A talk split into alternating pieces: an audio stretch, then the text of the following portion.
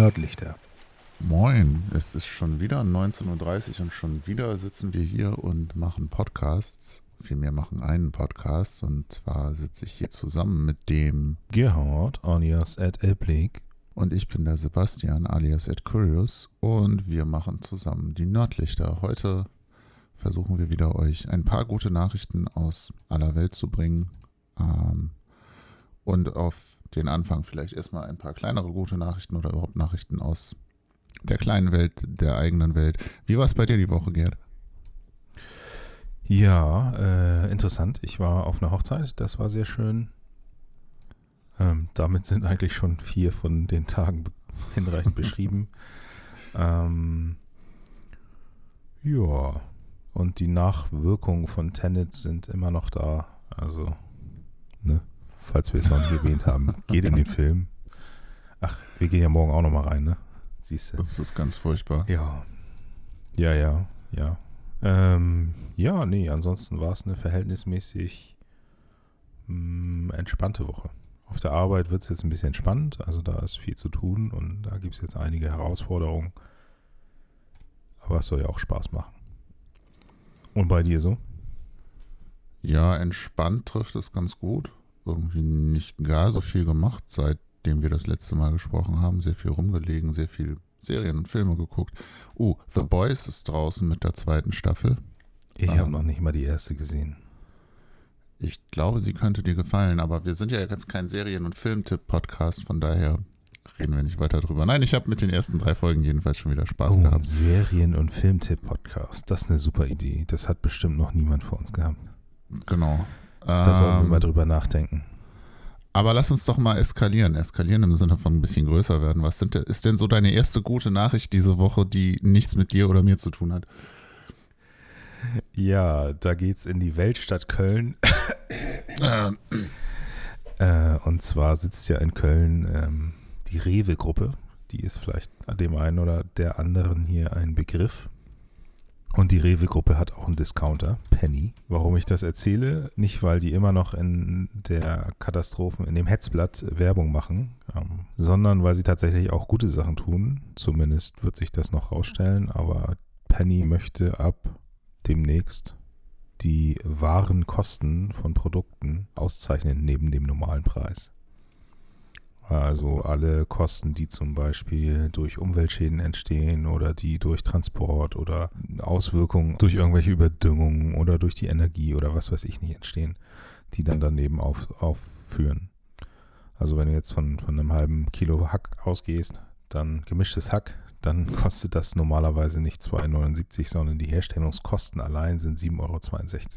aber die trägt halt nicht der Verbraucher, sondern die Gesellschaft. Die trägt die Gemeinschaft, genau. Und Rewe, beziehungsweise Penny in dem Fall, will das halt sichtbar machen.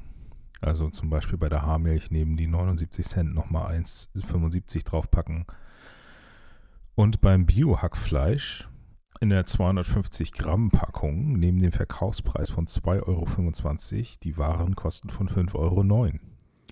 Das ausgerechnet das Penny machen, äh, dass Penny das ausgerechnet machen will, finde ich überraschend. Ähm, aber coole Sache. Schafft ja auch wieder Transparenz und Awareness für sowas. Aber was macht die Penny-Kundschaft damit? Tja, das, äh, das finde ich auch sehr spannend. Das werde ich beobachten. Es geht halt auch erstmal darum, die Folgekosten sichtbar zu machen und ähm, vielleicht bewirkt das was.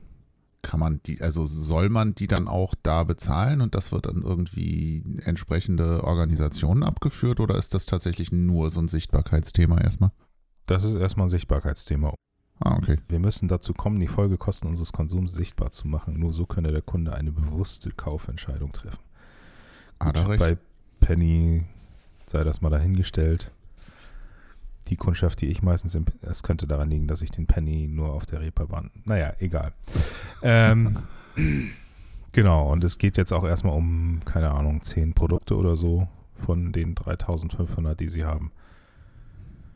Ist ein kleiner, kleiner Versuch, genau. Ja, und was, äh, wie, wie groß ist deine große, weite Welt? Ach, meine große weite Welt ist jetzt auch erstmal Deutschland. Die Zahl der Menschen in Kurzarbeit sinkt. Es sind nicht mehr ganz so viele Leute in Kurzarbeit wie in Yay. den Vormonaten.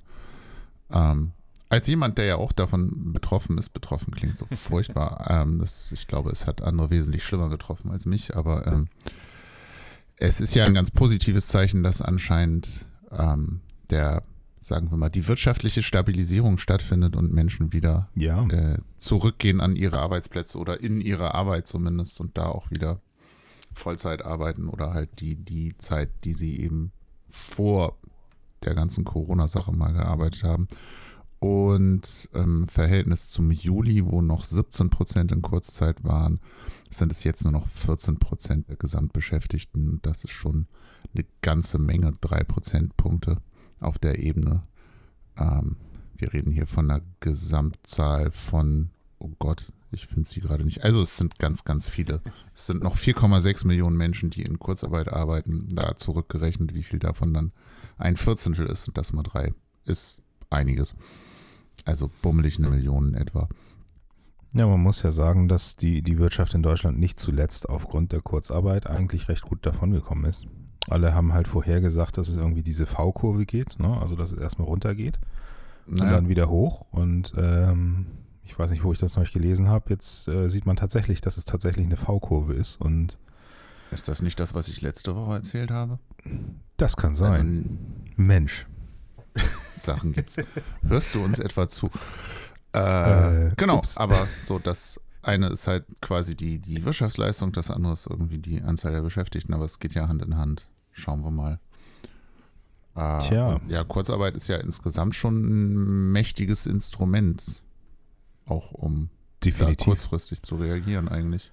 Und die ganze, also da, wo es halt sowas wie Kurzarbeit gibt, ja nicht nur in Deutschland, sondern auch in einigen anderen Ländern, ähm, da hat sich das in dieser Zeit äh, tatsächlich bewährt. Und die, die Wirtschaften scheinen sich jetzt schneller wieder zu erholen als andere, wo es halt zu massenhaften Entlassungen kam. Ne? Und die müssen die Leute ja. halt jetzt wieder einstellen.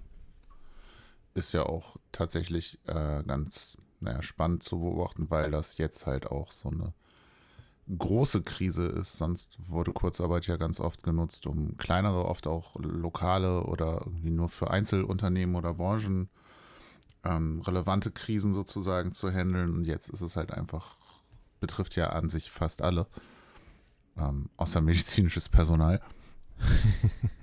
Und ähm, von daher, nö, schön zu sehen, dass sich das so langsam wieder erholt, trotz allem. Und deine zweite gute Nachricht? Wir gehen nach äh, Schweden.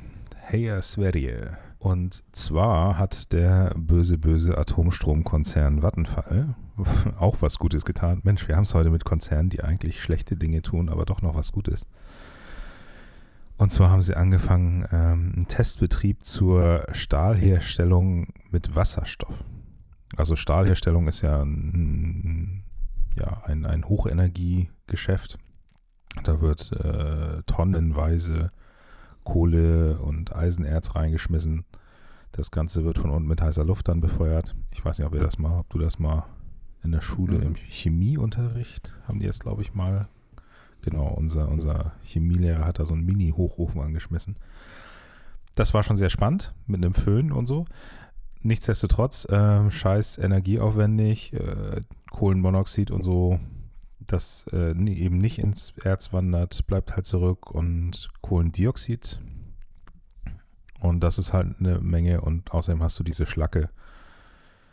Und ähm, ja, Stahlherstellungen sind eigentlich ungefähr 8% der weltweiten CO2-Emissionen, also schon ein großer Brocken. Und sie fangen jetzt oder haben schon angefangen, ähm, das Ganze mit Wasserstoff zu machen. Also die, Okay, die. Technologie gibt es schon länger. Das äh, ist halt nur noch nicht im Einsatz gewesen. Ne? Und jetzt müssen sie erst erproben und optimieren. Und die Vermutung oder die Erwartung ist, dass das Verfahren zwar nicht perfekt ist, aber dass es äh, CO2-Emissionen um bis zu 85 bis 90 Prozent reduziert. Und wenn wir mal hier von 8 Prozent der weltweiten CO2-Emissionen reden, dann ist das schon ein ordentlicher, äh, ja, ein ordentlicher Dent, den man da rausholen könnte, wenn man es denn alles ersetzen würde. Das ist natürlich noch in weiter Ferne. Na klar, aber wichtig ist ja, dass man an allen Ecken irgendwo mit anfängt und Jo. ist ja schon mal ein Einstieg. Ähm, spannend, weil es nicht das äh, die, die, der Kohlenstoff aus der Kohle, die da normalerweise verbrannt wird, auch Bestandteil dessen, was dann am Ende alles zusammen zu Stahl wird? Genau, Also da das Kohlenmonoxid, ja schon- was da reingeht in den, in, den, in den Stahl, das wird dann, oder beziehungsweise mit dem. Genau. Aber ich weiß gar nicht, das landet, glaube ich, in der Schlacke. Ich bin mir da nicht sicher. Ach so, ja gut, dann wäre es tatsächlich Weil das, egal. Dann das, das Eisen ist ja relativ äh, sauber dann, wenn es rauskommt. Das macht ja den Stahl auch aus. Ähm, das erinnere ich nicht mehr. Das ist zu lange her. Ich versuche gerade nebenher zu lernen, also Kohlen- Kohlenstoffmonoxid, also Ja. CO1 eigentlich, dass die Möllersäure durchströmt und das Eisenerz reduziert. Ja gut, Reduktion heißt ja, dass es dann hinterher nicht mehr da ist, entstehen Roheisen und Schlacke, das, was du eben gesagt hast. Genau. Ähm, von daher Und ist halt Kohlendioxid. ein, Genau, aber das sind ja, äh, im Prinzip ist das Kohlendioxid genau wie die Schlacke ja ein Abfallprodukt. Also das Exakt. will man ja nicht haben, sondern was die haben wollen, ist das Roheisen. Und wenn sie das jetzt anders hinkriegen, indem sie Wasserstoff nutzen, dann Ja. wahrscheinlich am Ende als Abfallprodukt Wasser übrig bleibt, also H2O, ähm, ist ja was gewonnen. Ja, das Ganze ist von, von Vattenfall, also nicht nur Vattenfall, da ist wohl noch irgendein schwedischer Hersteller hier drin, Stahlhersteller und so weiter und so fort. Und ähm, dadurch, dass sie halt nur Wasserstoff nutzen, gehen sie halt auch deutlich weiter als zum Beispiel ThyssenKrupp, die das irgendwie versuchen, ähm, indem sie Wasserstoff hinzusetzen und dann erst in vier Jahren oder so das nur mit Wasserstoff machen wollen. Mhm. Na, schauen wir, was dabei rauskommt. Ja, ja. Spannend, wie es in allen Bereichen sich dann doch plötzlich äh, machen lässt. Ne? Ja, dafür gibt es ja jetzt vielleicht doch eine Prämie für Verbrennungsmotoren. Lass uns nicht darüber reden. Bestes Verkehrsministerium der Welt. Äh, Ja, ich habe auch noch eine Nachricht und zwar Das ist gut. ist die jetzt schon ein paar Tage alt, aber ich finde sie wichtig.